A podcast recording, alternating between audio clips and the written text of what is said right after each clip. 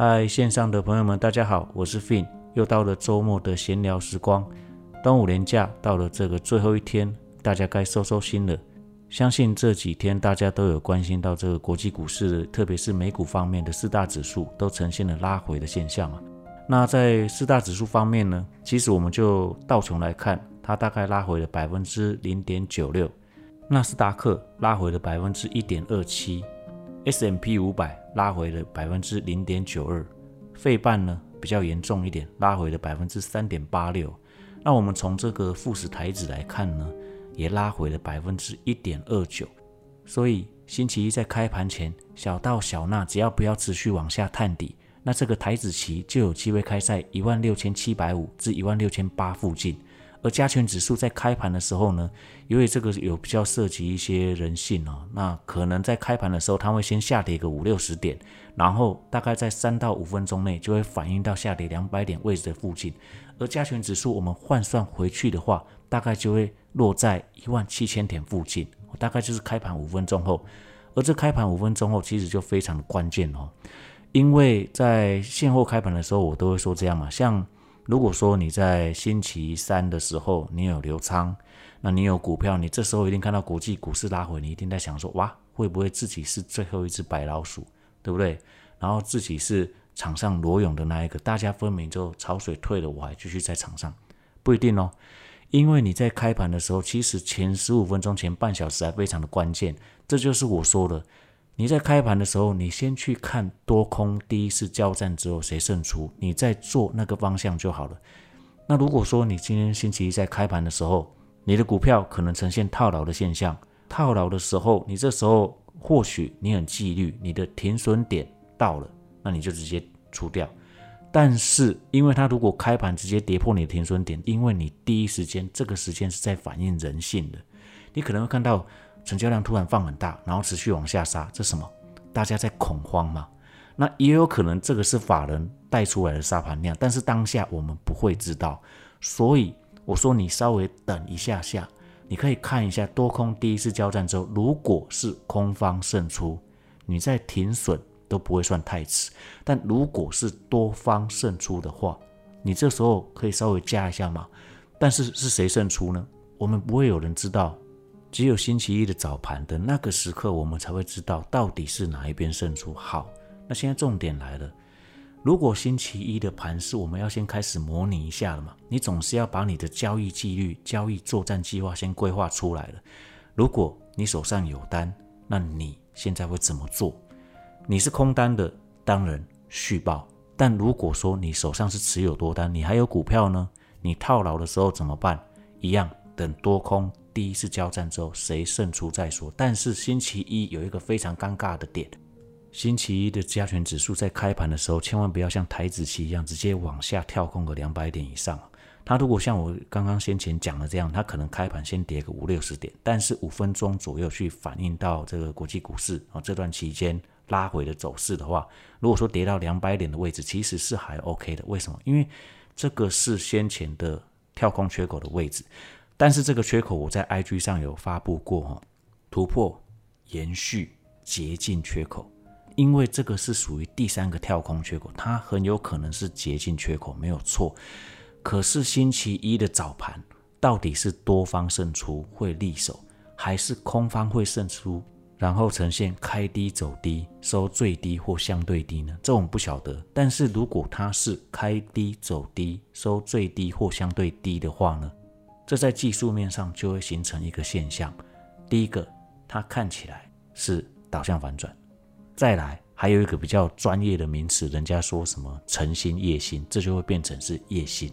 那夜星什么反转讯号，那会变成比较大的一颗夜星，因为上面有七个交易日卡在那里，有七个交易日卡在那里，那到底是哪一些人追上去？其实我们也不晓得。那出现这现象的时候要怎么办？你在早盘的时候，你有一套交易计划，可是当它不如意的时候，你要怎么办？它停损啊。尾盘的时候，如果又出现了，像我刚刚讲，如果说它最后尾盘的时候，它还是，它可能早盘也稍微反应一下，那结果反应一下，就像我讲的嘛，主力不可能在第一时间就全部走掉，它可能会自己先自救自己。把自己拉起来。那你就要去观察，它拉到了某一个位置的时候，这个就要让你自己去计算。哦，拉到了某一个位置的时候，出现了这个转折现象，那你是不是该走？该走的时候，你要不要反手？这我不晓得。哦，这个东西都只能让你自己去决定。那然后呢，转折下来的时候，哎，又再探一次早盘的低点，结果探一探之后持续往上走，哎，这个就好事，这个就是一个非常好的现象。可是如果不是呢？它探一探之后弃手了，那怎么办？追空吗？一样。由你自己决定，自己的交易计划自己规划好。毕竟在执行的当下是你，不是我。我的交易计划会是这样子，我会先看它多空第一次谁交战胜出嘛。因为毕竟我在周三留的，应该是说每次只要碰到的这个廉价或者是比较长的这种，比如说春节这种的，我都会留突破策略居多。那突破策略是什么？两边都买啊，而且我都只做买方，我我一边压 buy call，一边压 buy put。它只要这个开盘的时候有出现比较大幅度的，比如说两三百点以上，最好是越多越好，三百点、四百点越好。这种我基本上就不太会输。但是如果说那开盘的时候只有那一种可能涨个一百 或跌个一百，连价过有没有这种现有也是有有发生过。那如果是这样的话，我持有的单就会输钱。但是因为毕竟我做的是买方，所以我输的钱是有限的。那我觉得这个就有点像是比较乐透的性质，就是说我们也不猜多，也不猜空。那你看嘛，如果说你今天持续做多的，那星期一开盘下来，如果你瞬间套牢，你的心里会怎么想？会不会急了？会啊，大概十个里可能七个人都很急，会想啊怎么办？怎么办？砍掉啊！如果你的承受的上限到了，就要砍掉。你不要去想着说啊，那我多看一下好了，多等一下下去看一下会不会这个拉回来。其实凹单你只会有两种情况发生，一个真的是啊，真的被你凹回来了，当然好运让你最后回来可能小输小赢，或者是就是只有到你的成本附近，对不对？可能甚至还会变成赢钱。但是大部分人是这样，回到成本附近就会想走。那另一个情况是，你可能会输更多。那你这时候就又会很痛恨自己，说我为什么没有在第一时间停损？但是这个决定都是你，不是我能帮你决定的。就像我说，这个坊间其实很多教学，但是最后你都得面临这个问题，因为下单的都是你自己，绝对不是在你学习的当下的那个你。学习当下那个你一定都觉得，嗯，对对，他说的很有道理，他说的都没有错。就像你现在如果听我讲，哎，都没有错啊。可是，在下单的那一刻，你是面对你自己，你会紧张、会害怕是正常的。会紧张是因为经验不足，会害怕是因为你没有做过。哦，那你今天你规划好了，你的交易计划规划好了，可是，在你要执行的那一刻。你一定会紧张到听到自己的心跳声吗？这是很正常，因为你下的是真的钱。如果你今天下了虚拟单了，我跟你讲，你完全不会紧张，这很正常啊。你看过了都知道，为什么这些下虚拟单的最后在面临实战的时候还是不太行呢？而且面临实战了之后呢，你做的交易做得很顺，你就要开始试着把倍数放大，倍数放大，你才有可能会脱离现有的状况嘛。就像很多人在要离开职场的那一刻，他觉得说：“哎，我自己可以做专职交易，但专职交易你要面临的问题很多。”那这个我在想说，我改天要不要试着一起来专门讲一下这个过程？因为你在面临专职交易的时候，像很多人，比如说啊，他这个上班他有自己的薪资嘛，我们就说比较高阶一点，好不好？那在公司可能卡一个主管职。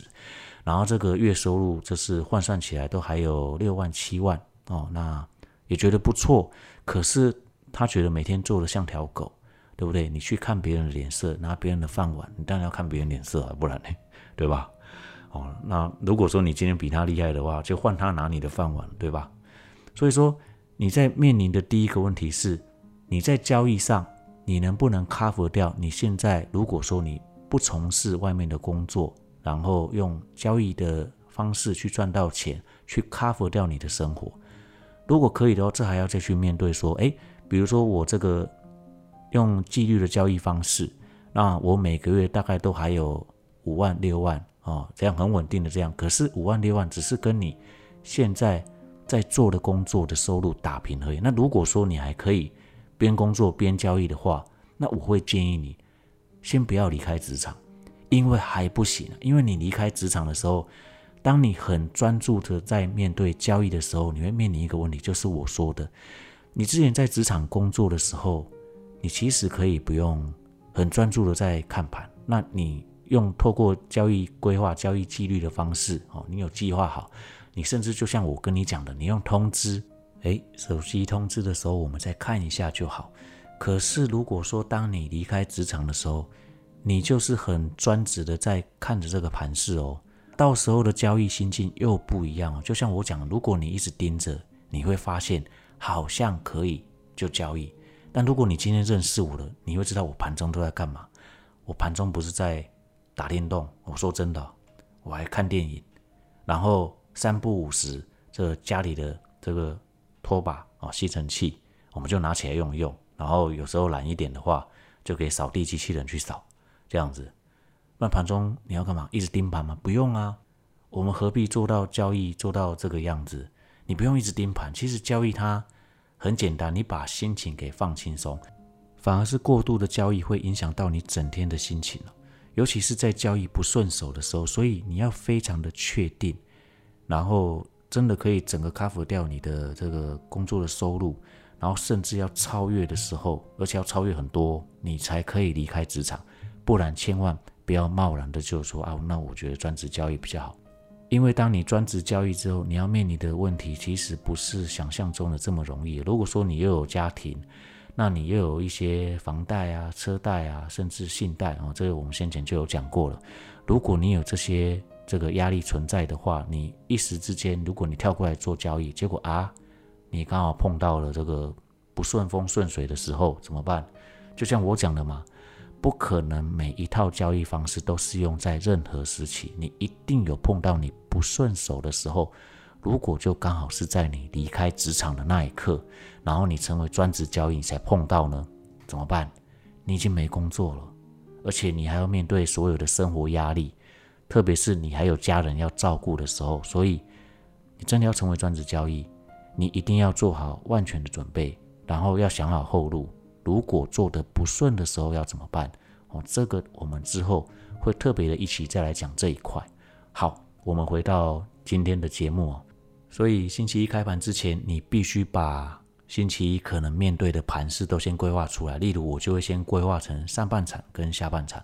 那上半场的时候，我第一个时间一定是先看多空谁胜出。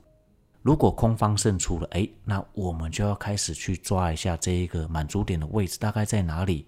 然后呢，继续往下探底的时候，加权会面对什么上升的月线，然后再来呢？我先刚刚先前讲的这个捷径，第三个捷径缺口回补，那回补之后会不会就停住呢？我不晓得，因为还有下半场嘛。但最后如果下半场的时候，哎，真的好运真的给你拉起来了，你又要做什么动作？你都要先想清楚了。那如果上半场空方胜出之后，下半场持续。开低走低，然后收最低或相对低附近，你该怎么办？你要怎么做？你都要先想清楚哦。你绝对不是说啊，我我今天面对了，我今天真的发生了，我再来想。有时候很多事情，你事前你先这个预判好，那预判好之后发生的时候，你比较不会紧张了。说真的，我是我是这么做了，别人会不会这么做？然后适不适合你？这我真的不晓得。那我的这个分享。我大概就是会跟你讲这一些，就是先想好，先想清楚。那如果发生了，你要怎么做？好，我们大概盘市的重点就先提醒到这里。那接下来就是看星期一开盘的时候呢，你们怎么去应对当下那个心理。再来，持续有在追踪 Fin 的朋友们，应该有发现到我把这个节目名称跟节目的图卡给更换过了。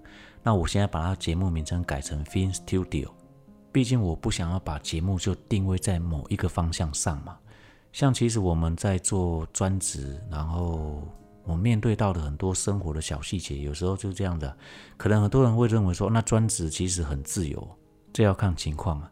如果说我今天是跟我太太哈，然后两个人我们就是比较无忧无虑的，然后我就做专职交易，然后我们时间到了，想要的旅行说走就走，很好。但是因为毕竟我们有甜蜜的负担嘛，那小朋友的成长过程，你又不能说大人不陪伴。我相信各位在收听的这个已经当爸爸妈妈的朋友们了，你们应该都也很想说，如果可以的话，我们是不是都要陪着小朋友长大？其实我在做专职之前，我最大的心愿就是，我就想要看我的小朋友长大，然后我想要陪伴他们，就这么简单而已。因为以前我在还在上班的时候嘛，那我是属于通车上班的那一种，那就觉得很累，那每天都在想说，其实这种生活到底要过到什么时候啊？有没有什么方式可以改变？那创业的话呢？我也有失败过。那这失败的经验，其实就是说，我现在创这个 Fin Studio，我就是想要去分享很多这个过程。像其实我也蛮应该怎么说呢？我看到有一些人创业一次就成功，其实这个案例真的是很少。但是他一次就成功了，其实我也碰过。然后这个老板他还蛮年轻的哦，大概。快八年级生哦，七年级的末段班，然后他一创业就成功，然后现在也是身价上千了嘛哈。可是他就是做的很辛苦，但是就是怎么说呢？那个过程哦，有时候你看别人赚钱，好像他的工作很好赚了，但是只有你自己跳下去从事那一份工作之后呢，你才会知道说他的难处在哪里。那其实我现在有时候就会说四处去。嗯，交一些朋友，但是也不是说啊随便什么朋友来我都想认识嘛，我们还是要看一下情况嘛。就说因为有的人他是很认真在做一件事情上面，可是有时候你又搞不懂说，哎，这个工作为什么他可以在这边赚到这么多钱？那像我们创业的时候，像我是失败过两次的嘛，那我失败过的时候其实也是很痛啊。这往后都会在 Fin Studio 的节目里去做一个分享。啊，我怎么样的失败，然后我做了什么事情，然后这之中呢，我承受了什么样的压力，然后最后我又怎么样站起来？当然，这过程就是很艰辛的。可是，呃，就像我先前我不知道哪一集很久前了，有一个节目就提到说，我其实比较不建议大家去看成功的人分享的故事，应该是说你要去看他这个怎么失败的过程。然后呢，像我在这边还会再加一个元素进来。为什么这个失败的过程最后可以把我引导到现在这个位置来？那当然就是说你要持续的去追踪我的节目，你才会知道这个内容大概有哪一些嘛。好，一样到了节目的尾声了。如果今天的节目分享里有一两句话能帮助到你成长，请你帮我按赞、订阅、分享。我是 Fin，我们下周见喽，拜拜。